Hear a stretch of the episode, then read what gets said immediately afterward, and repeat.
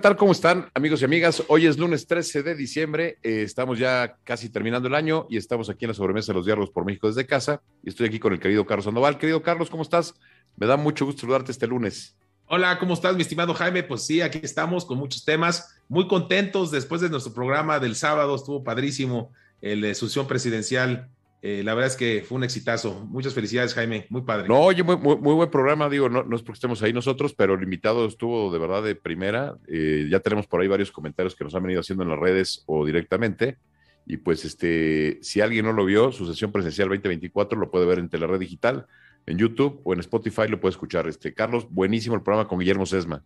Así es, no, maravilloso, Guillermo. La verdad es que unos muy buenos análisis, como tú bien decías, y Pablo Rivera, que nos acompañó también como conductor. Creo que este es un estratega político muy interesante, Memo Sesma, aparte de ser un gran amigo. Y la verdad es que sí, si no lo vieron, vale mucho la pena para ver cómo están las cosas hoy. Y obviamente, pues cada 15 días, cada 20 días tendremos un nuevo programa para irlos actualizando de cómo se empieza a ver la sesión presidencial, que creo que pues se ha ido calentando muchísimo y muchos de los temas que vamos a platicar hoy pues son derivados de este tema, ¿no? De este tema de la próxima sesión presidencial. Así es, querido Carlos. Oye, Carlos, pues este, ¿qué te parece si empezamos, como siempre, con el programa, con el tema de los datos del COVID? Eh, Perfecto. así hemos empezado todo este año y medio, informando a nuestros amigos y amigas que nos están viendo en, eh, vivo completamente hoy, lunes 13 de diciembre. Y pues comentarte, Carlos, eh, estamos todavía en 296 mil lamentables fallecimientos, de acuerdo a cifras oficiales. Afortunadamente, la curva como que se ha venido cayendo, no, no, viene creciendo al ritmo que estábamos creciendo anteriormente, pues ese es un buen indicador. Sin embargo, bueno, pues sigue siendo preocupante esta nueva variante, el Omicron, y pues comentarle a la gente que hay que seguirse cuidando, ¿no? Este, sana distancia, uso de cubrebocas, uso del gel, o sea, eh, estar pendientes de este tema, Carlos, porque pues lamentablemente números oficiales, 296 mil muertos. Obviamente, si tú le sumas eh, los datos que no están contabilizados, pueden llegar a ser 600 mil. Si sumas nada más la gente que ya reportó salud en, sus reportes, estás hablando casi de 400 mil fallecidos. Y pues nuestras condolencias para todas las familias de aquellos que han perdido un ser querido, un amigo. Eh, la verdad es un tema muy complicado, ¿no? Así es, Jaime. No, pues desafortunadamente es un tema que pues ahora sí que llegó para quedarse. Este tema de cuidarnos creo que debe ser ya automático. Hay que tener mucho cuidado. Ya de alguna manera pues estamos viendo cómo ya empiezan las cosas a normalizarse eh, y bueno, y la gente tiene que cuidarse. Tuve la oportunidad de estar ahí en la, en la celebración de la Virgen de Guadalupe de la Plaza de Toros México, impresionante lleno, o sea, impresionante, impresionante lleno, pero me dio mucho gusto ver que la gente cuando se, cuando se movía de su lugar traía cubrebocas, que eso es una buena, buena noticia, la gente es responsable, este, a la entrada sí había gel, te tomaban la temperatura, en fin, pues esas son cosas que ya van a ser este, eh, automáticas, Jaime. Creo que ya, eh, como lo decía al principio, llegaron para quedarse y hay que, hay que hacerlo, hay que cuidarnos eh, siempre, ya con, este, con este tema, ¿no? Así es. Oye, Carlos, pues este, varios temas a, platicar. Este, ya que estamos hablando de la asociación presencial, ¿por qué no empezamos por este tema? Sí. Pues resulta ser que, que, ese mismo fin de semana, este mismo fin de semana, después de nuestro programa de la asociación presencial, pues resulta ser que por ahí un presidente del PRI, Alito, se destapa a la presidencia. Y decían que le habían dado un madrazo al PRI. Y, bueno, y el comentario era que porque otro presidente del PRI, como Roberto Madrazo, se había destapado también para ser candidato, pues hoy Alito, al igual que Madrazo, se destapa para, para ser candidato a la presidencia. ¿Cómo lo ves este tema, Carlos?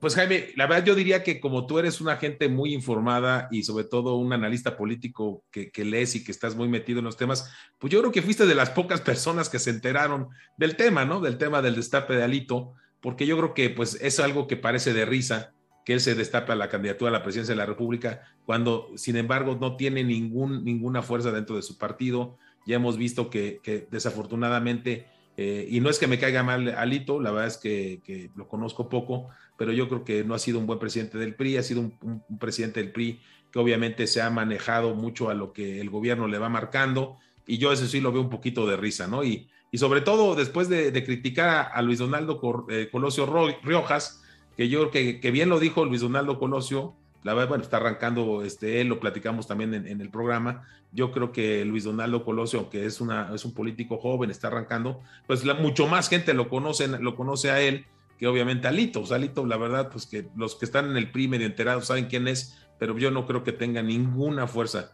Como decían los grandes este, los grandes clásicos, mi estimado Jaime, tienen la misma fuerza que un Tehuacán destapado un día anterior. Claro. Pues Carlos, este, yo creo que debería haber una cláusula por ahí dentro del, bueno, en los partidos a lo mejor de que el que es presidente del partido no puede ser juez y parte. No estamos en España en un sistema parlamentario. Este, y en este caso, Carlos, creo que eh, el destape de Alito, pues este, siendo el presidente del PRI, pues él controla todos los órganos del partido, mueve los hilos, eh, genera, entonces se convierte en juez y parte. Y eso es por un lado.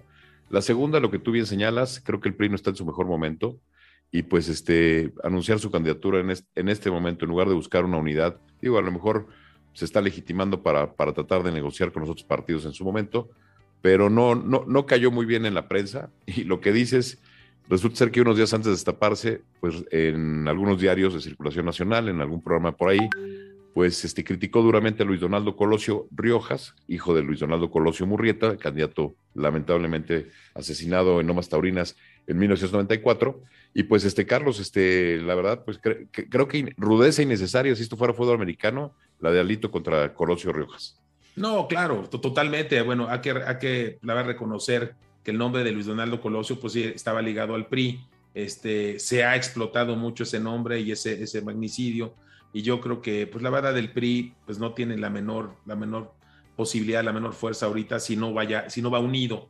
Y otro tema, Jaime, que también este, vale la pena ponerlo de una vez aquí sobre la mesa, es el tema de la reforma energética. O sea, primero pues el lanzalito, que, que la digo, me causa un poco, no de risa, pero de sorpresa, sorpresa, este, bueno, en fin, este, y por otro lado, el tema de la reforma energética que ahora el PRI cree o quiere no, no jalar en conjunto con los otros partidos en alianza y, este, ir y, votar a favor. ¿no? Yo creo que ahí sería una verdadera locura. Yo creo que podría ser la desaparición del PRI en serio.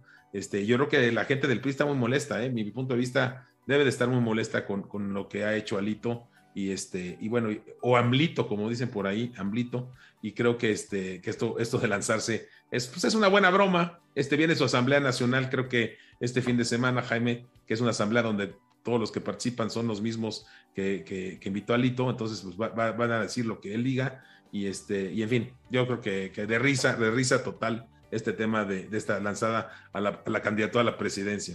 Pues en este evento mismo que estás diciendo, Carlos, este, el PRI se acaba de definir ya como un partido de centro de izquierda, de, perdón, de, izquierda progresista, de, centro, de, centro izquierda. Eh, me llama la atención, Carlos, porque si algo le dio vida al PRI durante tanto tiempo, durante tantos años, desde que se fundó como PNR, luego PRM y luego PRI, pues fue el no definirse ideológicamente. Entonces, eh, por eso te das cuenta y, y ves cómo podía coexistir un presidente como Lázaro Cárdenas, ¿no? De, izquierda, con un presidente como Carlos Salinas de derecha, o un Miguel Alemán de extrema derecha, ¿no? Este de más derecha. Así es. O un este, o otros presidentes más conservadores como Ruiz Cortines, o en el caso de Cedillo, etcétera. Entonces, bueno, esa falta de definición al PRI siempre le dio la posibilidad de irse adecuando los tiempos de acuerdo a lo que se necesitaba. Pues hoy, al definirse, pues me llama la atención, uno están ocupando un lugar pues que lo tiene ya Morena. ¿No? Este, claro. Dos, este, pues está muy claro, eh, centro derecha lo tiene el PAN, centro izquierda lo tiene Morena. Entonces, pues como que el PRI, la verdad, este, está bailando. Y segundo, Carlos, eh, el no haber hecho las reformas como se hicieron en su momento con el PNR, PRM, PRI, eh, desde la época de Salinas de Gortari, ¿te acuerdas que había la, el tema este de cambiarle al partido Solidaridad y no sé qué tantas cosas? Sí, sí. Pues resulta ser que el, PRI se fragmenta, de ahí sale el PRD de Cuauhtémoc Cárdenas, sale el Movimiento Ciudadano, salen varios otros partidos, pues el PRI se está fragmentando, según mi punto de vista, Carlos. Claro, no, coincido contigo, Jaime. Este, eh, eh, de alguna manera, Luis Echeverría, pues la, izquierda también, que es lo que más está pegando ahora el PRI, y, de alguna manera, pues está más bien buscando acomodarse, pero pues en lugares donde ya están, ya están ocupados. Entonces, la verdad es que eh, su, su postura de centro y que se cargaba un poquito, pero no mucho hacia la derecha o la izquierda, pues que era lo que, lo que era, era la base del PRI y creo que ahí es donde tenía cabida, cabida mucha, mucha gente y era su fortaleza, ¿no? Yo creo que la está regando. Perdón, Jaime, eh, tienes toda la razón en el sentido de que ya se dio esta asamblea, ¿no? Fue creo que el fin de semana. Pues este fin de semana fue. Este, bueno, Ahora sí, que ni, enterado, la verdad, este, creo que había cosas más importantes que, ver que, que, la asamblea del PRI, pero bueno, debíamos haber estado enterados. Y tienes razón, la verdad es que, creo que fue un desastre, ¿no? Así es, así es. Este, y bueno, pues este, la verdad, este, pues el PRI no se le ve mucho futuro. Eh, en esta asamblea, pues hay un grupo disidente encabezado por Fernando Lerdo de Tejada, que le mandamos un gran abrazo a Fernando. Pero bueno, se, ve poco el intento por democratizar al partido desde adentro. Hoy los gobernadores prácticamente entregados a Morena, sus gobernadores, ex gobernadores también.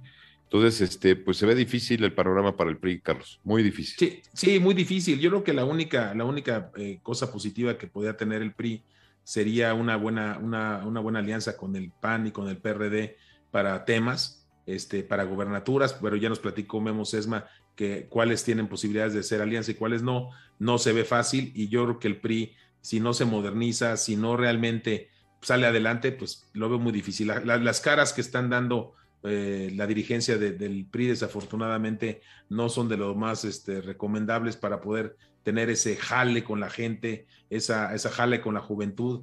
Yo, yo lo veo difícil, muy, muy, muy difícil para el PRI pero bueno, pues vamos a ver cómo se van comportando, ¿no? Este, Carlos, y bueno, pues este, eh, pues eh, vamos a oír hablar eh, con la alianza, con el PAN, con, con, los otros partidos, y bueno, vamos a ver cómo se va tomando esto, pero la verdad, creo que esta candidatura no fue bien recibida, y como dice Luis Donaldo Colosio, creo que más gente conoce a Luis, Donaldo Colosio Riojas que a Alito Moreno. Sí, totalmente, ¿no? Yo creo que, que a Alito Moreno le falta muchísimo, la, muy poca gente lo conoce, yo creo que si hiciera una encuesta ahorita se daría cuenta que, hay gente más valiosa en el PRI que por lo menos tiene pues, un, contacto más, más cercano con la gente, más conocimiento de marca, de marca nombre. Y, este, y el tema de Alito o Amblito, pues siempre ha sido pues de alguna manera negativo. No, no, le veo nada así como que el gran líder. Lo veo dificilísimo, ¿eh? muy, muy, muy complicado. Y la lo veo hasta un poco de risa del que se haya lanzado. ¿eh? No, no, sé cuál será su intención. así es. Carlos, estamos completamente en vivo. Eh, estoy aquí viendo las, las, llamadas de nuestros amigos y amigas. Este, ¿Qué te parece si vamos contestando por ahí algunas? Sí, adelante, Jaime. Eh, el querido Memo Gutiérrez Díaz, Guillermo, eh, dice: Saludos, Jaime y Carlos, fuerte abrazo. Querido Memo, nos vemos al rato. Estamos haciendo libros sobre liderazgo. Luego les platicamos la, la, la, Qué primicia. Buenísimo. por ahí mi tía, como siempre, desde Quintana Roo, desde Cancún, Irma Gutiérrez Arango, tía, un abrazo. Saludos. Dice: Es muy cierto, muy interesante el programa sobre la sesión presidencial. Gracias, tía. Dice, eh, Ah, bueno, eh, nos preguntan el tema que mañana empieza la vacunación, tercera dosis de refuerzo a adultos mayores de 60 años en las alcaldías de Azcapotzalco, en varias alcaldías aquí de la Ciudad de México. Qué bueno, qué buena A partir de mañana la AstraZeneca eh, y no importa con qué vacuna te hayas eh, vacunado. Víctor Prado nos manda a saludar, Fernando Moya, Maya, perdón, Paloma Calva, dice, pregunta, ¿por qué ahora todos los partidos políticos en México se consideran socialdemócratas? Pues porque es una definición sencilla, ¿no, Carlos? Sí. Porque es una salida fácil, ¿no? Claro, pues eh, como que abarca pues este cosas positivas en los dos, dos, nombres. Este, y sí, pues como es que es una tendencia, ¿no, Jaime? Por ahí, por ahí lo vería. Sí, claro. Yo, yo me imaginaría, por ejemplo, pues este Luis Videgaray, por ejemplo, sigue estando en el PRI, según tengo entendido. Este, yo me preguntaría si lo ves como un socialdemócrata, digo, eh, por su condición ideológica, no estoy hablando de otros temas, estoy hablando de condición ideológica, ¿no? Este, o algunos otros, este, por ejemplo, el de Monterrey, el diputado, este, eh, el de Alfonso Guajardo, eh, me pregunto que si él será de, extrema izquierda, de izquierda, perdón, este, de socialdemócrata, pues no lo sé. Este, la verdad creo que ponerse una camisa de fuerza al ser PRI va a terminar reventando este, lo poco que tiene. Así es. Dice eh, Gerardo Gómez, Abigail Zavala nos van a saludar, eh, Rafael S.A., Selene, Lucero Sánchez, Servín, Alejandro, dice Federico Aguilar, el PRI no tiene bases en este momento, Alito no tiene futuro como presidente. Sí, lo que decías, oye, Fernando Lerdo de Tejada, que también le mando saludos, por lo que eh, tuvimos en una plática con él, nos comentaba que hay un grupo muy grande de disidentes que cada día se va sumando más, ¿no? Yo creo que, pues sí, yo creo que, los militantes del PRI, pues tienen que movilizarse si quieren este, mantener vivo a su su partido político, ¿no? Yo creo que es importante que, se definan y bueno, y, yo creo que con, eh, con, esto, este lanzamiento de él para candidato como precandidato, pues la verdad es que pues yo creo que haber movido muchas conciencias, ¿no, Jaime? Y digo, y muchas risas. La verdad es que yo creo que más risas que, que no, pues Pareciera, bueno, como stand-up estuvo bueno y nos hizo, y fue simpático, pero ya como política seria se ve complicado. Este, saludos a Oscar Galo, Geraldi Ramírez, Giovanni Olivares, Lina Antinoco, Alejandro Bonilla Lechuga. Y dice, dice el querido Javier Sandoval, ¿A ah, qué gusto, que si cae Claudia Sheinbaum, entra como caballo negro César. Ah, no, Adán Augusto, es que dice eh, Adán Augusto de Gobernación. Pues yo sí lo veo con una posibilidad, Carlos. Yo lo veo, lo dije el fin de semana en el programa. Yo sí lo veo como uno de los posibles eh, aspirantes y yo incluso creo que nos están engañando con la verdad de que lo tienen ya en la línea de, atrás, preparándolo. Así es. Fíjate que me llamó la atención lo que dijo Guillermo Sesma sobre este tema. Me llamó la atención que él ha tenido pláticas con el secretario de Gobernación cuando era eh, candidato, luego gobernador y ahora secretario, eh, y en el cual eh, pues la opinión de, Memo era que, era una gente muy inteligente, que sabía muy bien de cómo estaban las, las cuestiones políticas en todo el país. Y sí, coincido, este, Javier, que yo, yo, yo creo que él es uno de los, yo creo que es el tapado. Yo ahí te diría, yo creo que él es el tapado. recordarás cuando lo nombró el presidente, este secretario, cómo se refirió a él, a su gran amigo que han estado en todas las batallas. Y bueno, es un cuate que está preparado. Él, él yo creo que lo veo como un caballo negro, ¿no? Ahí está entre él, él y Claudio Sheinbaum. Sí, claro, hay que estar pendiente del secretario de Gobernación porque pues este creo yo que sí tiene muchas posibilidades de saltar eh, y ser, eh, digamos, el, tapado, tapado ahora sí, en el viejo lenguaje coloquial del PRI. Exacto, exacto. Adi Rosado nos manda saludos, muchos saludos, querida Adi. Dice un abrazo a Carlos y a Jaime. Lucía Hernández, Atlas campeón, ya se puede acabar el mundo, que lancen el meteorito, ¿no? Ese lo, lo añadí yo. Felicidades. Ahorita, platicamos del Atlas. Este, ahí entramos al tema. Ahorita entramos al tema, pero Carlos, ¿qué te parece? Eh, pues este, lamentablemente tenemos que tocar este tema. La situación de los migrantes en México es muy preocupante. ¿Te acuerdas, Carlos, por ahí cuando el presidente López Obrador era presidente electo y se le ocurrió decir que en México estaban bienvenidos todos los migrantes de Centroamérica, que aquí se les iba a dar visas de trabajo, se les iba a dar empleo, se les iba a apoyar. ¿Te acuerdas que no se iba a usar la fuerza, que no se les iba a deportar? Pues las escenas que hemos visto en los últimos días han sido terribles. Y más el desafortunado accidente, bueno, no accidente, el tema de lo de pues una barbaridad lo que pasó con el tráiler transportando más de 100 migrantes, donde eh, los números no están claros, se habla aproximadamente de 54 personas lamentablemente fallecidas, migrantes, y pues es, es, triste porque te habla de una corrupción. Pasaron tres retenes, Carlos, tres retenes de la Guardia Nacional. ¿no? Se ve que el narcotráfico está metido en el tema de eh, moverlos, de cobrarles para cruzarlos, y, este, y solamente los usan de carne de cañón. Y lamentablemente, te digo, este accidente es terrible, terrible, terrible, terrible. La verdad, eh, las imágenes son, eh, digo, espeluznantes. Les mandamos un abrazo a toda la gente que iba en ese tráiler y a, las familias de, de, los heridos y de los fallecidos. Así es, Jaime. No, fue una tragedia de dimensiones gigantescas. Yo creo que, como bien dices, se ha tocado el tema, obviamente, que si el chofer, que es lo otro, pero el tema que tú mencionas creo que es el más delicado. Tres retenes eh, importantes de revisión donde no se nota este, este tráiler con toda la gente que estaba ahí, de hecho con la tapa abierta en la, parte, en la parte de arriba para que pudieran respirar. O sea, es increíble y la corrupción al máximo en, esa, en, esas, en esos lugares de revisión, en lo que es migración. Hay que recordar para nuestras amigas y amigos que el tema de, de, pues de polleros, este, básicamente es el segundo tema más importante que genera más recursos después del narcotráfico al crimen organizado.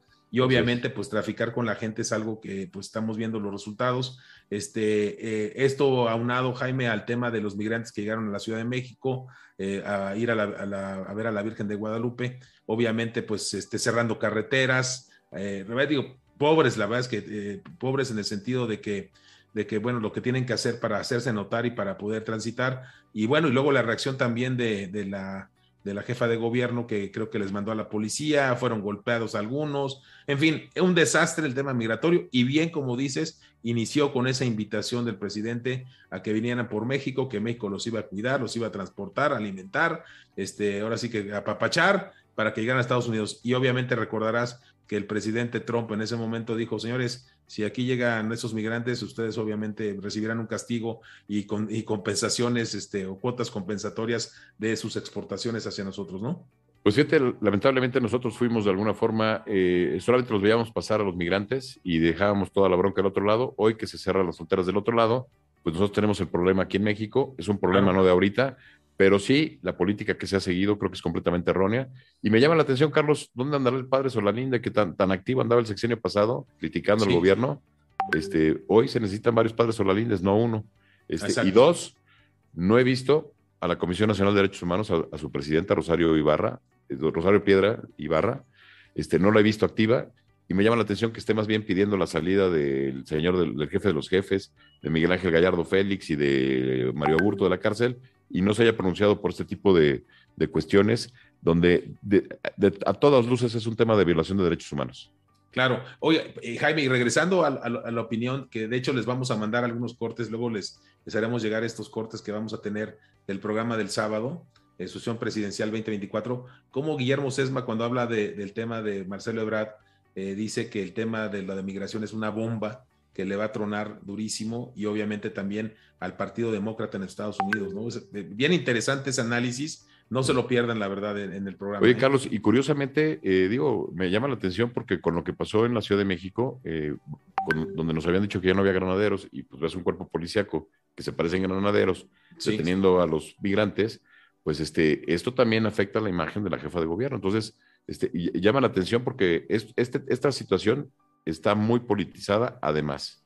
Claro, no, ya lo, que ya vimos, este tema de la acción presidencial va a empezar a generar problemas a diferentes grupos causados uno por otro. O sea, como bien dices tú, un tema migratorio que llega a la Ciudad de México, donde se ve, la, pues obviamente, la instrucción de la jefa de gobierno, eh, por, lo que parecía o lo que pareciera, era que no se iban a tocar, no se iban a meter cuerpos policíacos y vemos las imágenes que, se transmitieron donde pues están, siendo golpeados, ¿no? Entonces, pues sí, es, un, tema dificilísimo. Yo también entiendo a Claudia Sheinbaum, esto no está fácil y, bueno, este, pues tienes que también cuidar por el bien de la, ciudad, este, pero es un desastre, ¿no? Esto va a empezarse a complicar cada día más y, este, y bueno, ahora sí que hay que estar muy pendientes de esto.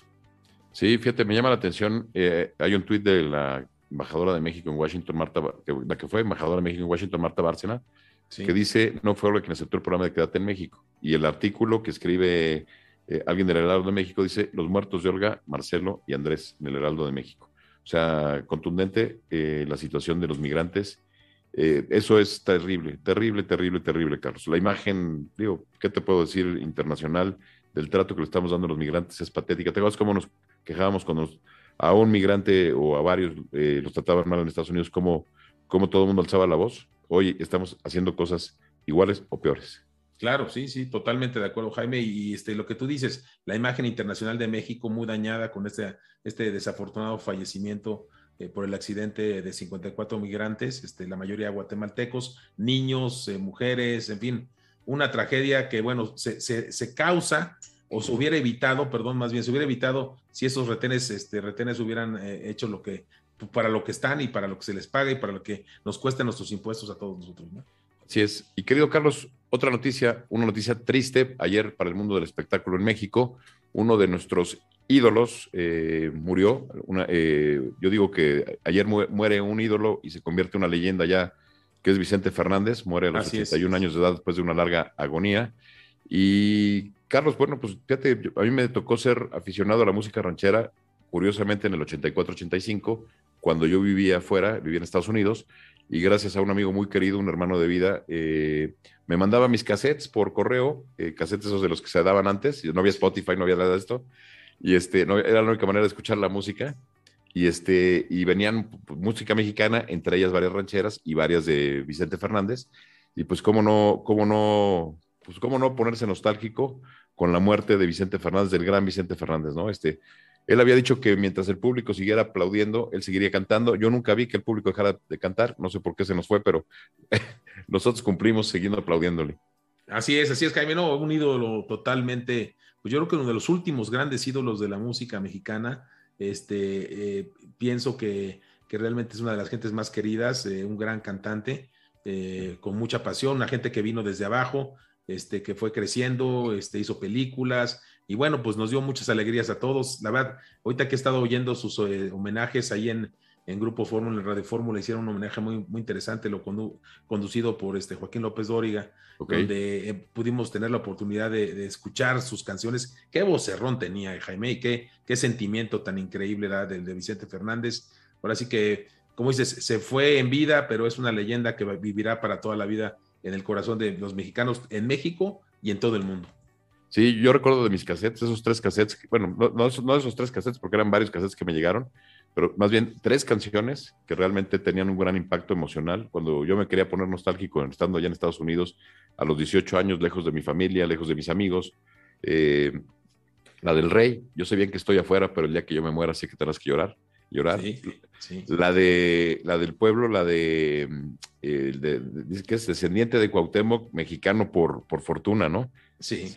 Este, no, yo, oye, le canto mis canciones, ¿no? Para que el pueblo, yo, yo, escribo mis canciones para que el pueblo me las cante, ¿no? Sí. Oye, mujeres divinas. Qué bárbaro, con ese vocerrón. Oye, y, obviamente, Jaime, y con un tequilita. Con un tequilita. Porque eso sí, con un, uno o dos tequilitas, qué barbaridad. Pues mira, la, gente se va, pero la gente no se muere. Y Vicente Fernández me queda claro que estará aquí con nosotros, como lo han sido muchos grandes artistas que fallecieron, como Juan Gabriel, eh, como Pedro Infante, y que hoy siguen siendo ídolos del pueblo mexicano. Y, este, y me llamó mucho la atención, Carlos, y ahorita pasamos al siguiente tema, que es el Atlas campeón, que ya nos están pidiendo por ahí. Ya el auditorio quiere saber qué pasó ayer con el Atlas. Pero este, me sorprendieron dos cosas. En el estadio del Atlas, cuando se ponen a cantar todos y volver, volver, volver, no, se oye, o sea, se te enchina la piel, ¿no? Ayer. Claro, impresionante. Y la segunda, en el estadio de Los Ángeles de los Rams, en el partido pusieron también música de Vicente Fernández y la gente cantándola en el estadio. O sea, increíble. No, un gran ídolo, un ídolo espectacular. La verdad es que, que sí transmite muchísimo este, su voz, su sentimiento, su alegría. Es una gente que, que pues será, será un, un, ícono del pueblo mexicano para toda la vida. La verdad es que descanse en paz, nuestras condolencias a toda la familia Fernández, a todos sus amigos, a todos los, pues la gente que lo, que lo queremos, que lo quisimos en, vida, pero que lo queremos, pues ahora obviamente siempre, ¿no? Sí, claro. No, pues todo, un ídolo, de verdad, descanse en paz y pues este, las más sentidas condolencias al pueblo de México, a su familia y al pueblo de México, porque sí perdemos, perdemos a un ser, eh, una persona muy querida por parte de nosotros. Así es. todos nosotros que alguna, como bien lo dices, con algún tequila, algún mezcal, eh, siempre tenemos una canción con él. Así es, así es. Este, Carlos, eh, bueno, Pasamos a este tema. Bueno, dice Roberto Sánchez, la caravana detuvo eh, la México Pueblo el día de ayer, el fin de semana. Lamentable, sí hubo varios amigos que estuvieron parados por este tema de, los migrantes. Y dice, eh, no solo el trato del gobierno a los migrantes, los ciudadanos de la Ciudad de México, echándoles el coche e insultándolos a los migrantes en viaducto. Norberto Daniel Lozano también. No, va a ser un problemón, Jaime, va a ser un problemón. Este, yo creo que pues la gente eh, cuando toman sus vías, vías de comunicación, están ahí, pues no le va a gustar a nadie, ahí van a estar. Este, yo creo que esto va a ser un verdadero desastre eh, para, para mucha gente y yo, yo pediría paciencia, este, vean que realmente la gente está yéndose de su país no por gusto, sino a buscar una mejor oportunidad y muchas veces por tema de guerra, por tema de persecuciones, narcotráfico, o sea, pobre de la gente, las familias, la verdad, este, hay que ser pacientes, yo diría, seamos pacientes con los migrantes, porque aquí los vamos a tener, ahora sí que nos guste o no nos guste, y pues más hay, que tener algo de, pues de corazón también por ellos, ¿no? Pobres, pobres que tuvieron que. Oye, Carlos, y ayer la final fútbol mexicano, qué gran final, Atlas León, gran partido, partidazo, ahí el Atlas dejó ir varias oportunidades, parecía que se le iba el partido, llegaron a los penaltis, y a final de cuentas, después de 70 años, y además, ¿sabes qué? Curiosamente, el último campeonato del Atlas, hace, hace 70 años, fue gracias a que perdió León. Entonces, hoy, 70 años después, vuelven a ganar perdiendo León. Entonces, digo, aunque el campeonato era diferente, porque acuérdate que era por, posición, al perder el León, califica el Atlas. En este caso juegan directamente, pero también el León pierde. Y pues gracias a eso, eh, un poco, sí, el arbitraje un poco, muy, un poquito cargado, ¿no? Este, creo. Sí, los dados un poquito cargados, pero bueno, yo creo que el árbitro le iba al Atlas, pues es que este, todos, éramos del Atlas ayer. Todos, todos éramos del Atlas. Yo la verdad también me gustó mucho el Atlas, Jaime. Yo creo que fue una, pues, un gran logro. Este, ahora sí que en la vida no todo es para siempre, como dice por ahí, y yo creo que el, no haber este, estado como ganador, pues se sabe sabroso, ¿no? Y todo el mundo está con la gente, pues con los débiles, siempre nos vamos con el débil, y el débil era el Atlas, y la verdad, este, pues muy bien ganado. Las felicidades es una situación normal que decía Octavio Paz, que siempre nos gusta irnos con los débiles y ayer estábamos apoyando al Atlas, ¿no? Exactamente, todo el mundo con el Atlas, ¿no? Oye, Carlos, pues este, eh, pues año lo que dicen ahorita, ¿no? Este, el 2021 gana el Cruz Azul después de 24 años el campeonato pasado. Ahora gana el Atlas 70 años. Si tú lo sumas son 94, casi un siglo que entre los dos equipos no ganaban un campeonato, ¿no? Y ya, lo ganan los dos. ¿Qué más sigue, no? No, no. La caída del meteorito, ¿qué sigue? No, no, no, esperemos que no, este, pero bueno, vienen noticias este, muy interesantes todos los días, Jaime, todos los días hay, hay temas este, espectaculares. Este, muy bien Checo, o también otro, otro tema, ah. Checo es, estupendo, para que no se nos vaya el tiempo antes, porque ya estamos casi en el límite. Estamos, sí, ya estamos en el límite, pero sí, una felicitación a Checo, gran, gran trabajo, este, y obviamente pues a su coequipero lo hace campeón del mundo, que es algo increíble. Verstappen, holandés, de 24 años, gana por primera vez el campeonato, le quita la corona a Hamilton que llevaba siete. Si ayer ganaba Hamilton, se convertía en el máximo ganador de premios por encima de Schumacher con ocho. Y ayer la carrera de Checo es como el que va en periférico, dejando no pasar a nadie, ¿no? Claro, claro. Aquí se entrenó, yo creo que Checo aquí en Guadalajara, ¿no? Este, porque no dejó pasar a Hamilton. Exactamente. Buenísimo, buenísimo. Sí, venía desesperado, ¿no? Este, sí. Por ahí hasta el alguien del equipo de Hamilton dijo, es un animal este, ¿no? Este, sí, sí, sí, enojado, molesto de que no lo dejaban pasar, ¿no? No, pues muy bien. Me, sentí en México, Acapulco, cuando alguien viene tomando y va todo lleno y no pasa, y no pasa, y no pasa, y no pasa exactamente, nadie. Exactamente, igual. Pues ahí se entrenó, como bien dices, Jaime, en la México, Guadalajara. ¿no? Así en la México, Guadalajara, el gran Checo Pérez. Este, pues este, bueno, fíjate que además, para los que dicen que es un deporte individual, pues gracias a ese trabajo de equipo hizo que ganara Max Verstappen. Y Max Verstappen, el, holandés, agradece a Checo Pérez el gran trabajo de equipo que hizo Checo Pérez para ganar el campeonato. Para los que dicen que, México no puede hacer equipo, sí hace equipo. Ahí hay un ejemplo. Claro que sí, un ejemplo. Hay un gran ejemplo de liderazgo, de toma de decisiones. Lo platicaba hoy en la mañana con Raúl Argüelles, amigo querido, donde decíamos, fíjate cómo, cómo, eh, les dan la instrucción cuando viene lo del, lo del coche de seguridad, eh, cuando viene el accidente, que les piden meterse a los pits, hacen cambio de llantas. Quiero decir que yo no soy experto en, temas de coches, pero ayer fue una de las carreras más apasionantes que yo he visto. Sí, sí, sí, increíble. No sé mucho de coches, tenemos por ahí grandes expertos como David Martínez Steines, Rafa Lagos, que nos mandamos un, abrazo. ¿no? Un fuerte este, abrazo. Pero, pero ayer ver a Checo Pérez eh, eh, en primer lugar conteniendo a Hamilton es, no, es mucho orgullo. No, impresionante, Jaime. Y oye, y otro tema que te quiero comentar nada más ya para finalizar, también el tema de la Plaza México el día de ayer en el festejo de la Virgen de Guadalupe, la corrida del día 12, qué impresionante cantidad de gente lleno total la Plaza México. Se ve que la gente, hay una afición muy importante. Hay mucha discusión entre los que les gusta, no les gusta, este, bueno, en fin, pero uno como, eh, como testigo de lo que se vio ayer, la verdad, una plaza, una plaza de todos México. Estuvo llena. Muy bonito evento, este, creo que la gente estaba, había niños, familias, pues ahí está, está la afición y ahí sigue, sigue para adelante. Me llamó la atención, muy, muy bien, muy bien hecha esta, esta corrida, ocho toros, cuatro, cuatro realmente matadores de primer nivel, o sea que estuvo muy padre. ¿Quiénes fueron los principales toreros ayer, Carlos? Pues estuvo Morante, la verdad Morante de la Puebla es un... Eh, los, cuatro buenísimos. A mí Morante me gusta mucho, este, pero la verdad cuatro grandes, grandes toreros. Ok.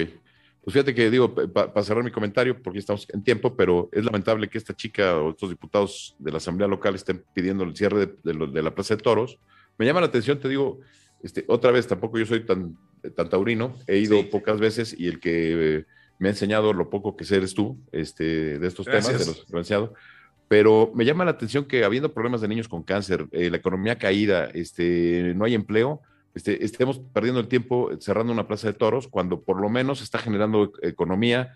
Cuando, déjame decirte otra cosa que aprendí, ¿eh? porque esa, esa, no me la contaste tú, pero me decían que una vez que el toro lo su carne se la, venden, o sea, sí, la venden y se consume, o sea, entonces a final de cuentas, este, eh, pues bueno, producen el toro de Lidia, pero ese toro de Lidia, este, a final de cuentas, después va para la venta de consumo de carne, ¿no? Se vende en algunos lugares.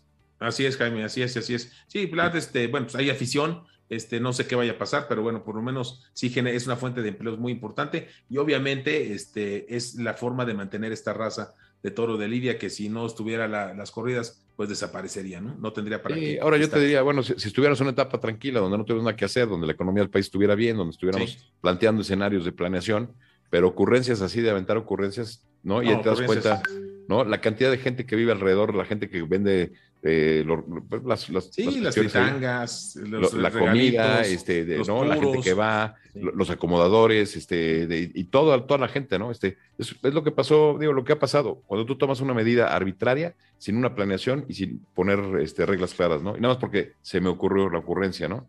Así es, Jaime, así es, Jaime. Pero bueno, un comentario nada más al margen, ya nuestros. Y ojo, eh, estoy respetando mucho la parte de, la gente que no le gusta. Sí, claro. Yo te dije, oye, a mí me costó mucho trabajo entender los autos, entender los toros, ¿no? La verdad no era algo que me apasionara a mí mucho, pero respeto, ¿no? Respeto cada, cada una de las profesiones. Carlos, pues estamos, se nos fue el tiempo rapidísimo. Muy padre, muy buenos temas el día de hoy. Y, este, y pues este, decirle a nuestros amigos que no se pierdan los programas hoy. Hay amigos del bar, ¿verdad? En la noche a las 10 de la noche. Amigos del bar hoy, exactamente. va a estar padre. Nosotros no somos expertos en deportes. Vean ahí en los amigos del bar que van a analizar las jugadas del partido hoy en la noche a las 10 de la noche aquí en, en Telered, este, en YouTube, en Facebook, por ahí estarán. Mañana tenemos El Mundo en 12 con Estefanía Naro.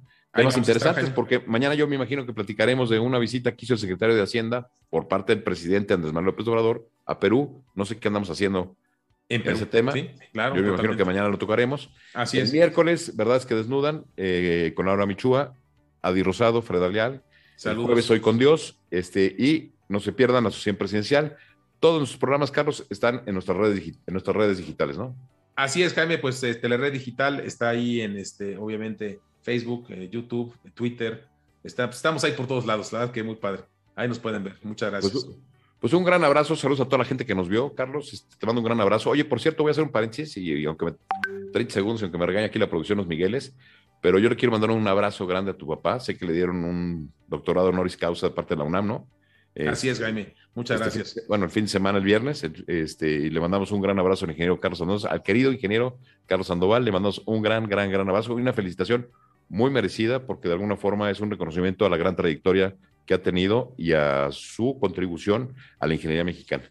Muchas gracias, Jaime, muy amable. Sí, mi papá está muy contento, este, básicamente por temas de ingeniería y por temas medioambientales. Es un gran luchador que siempre ha querido mucho compasión a México y sí, la verdad es que fue una cosa muy bonita. Muchas gracias, Jaime. Pues un abrazo a tu papá, a, tu mamá, que de verdad también este, detrás de... Bueno, hay alguien quien dice que junto a un hombre, el dicho dice detrás de un hombre, un gran hombre y una mujer, no, pero hoy junto a un hombre hay una gran mujer que es tu mamá y a toda la familia Sandoval por este premio reconocimiento Sandoval Gómez. Muchas gracias, muchas gracias Jaime. Pues a todo dar, padrísimo. Y este, y bueno, pues nos estamos viendo el día de mañana en El Mundo en 12 Minutos con Estefan Enar. Pues querido Carlos, un abrazo y un abrazo a toda la gente que nos vio. Muchas gracias. Nos vemos los lunes a las 6 de la tarde en la sobremesa de los diálogos por México desde casa. Un gran abrazo. Muy buen inicio de semana. Que les vaya muy bien.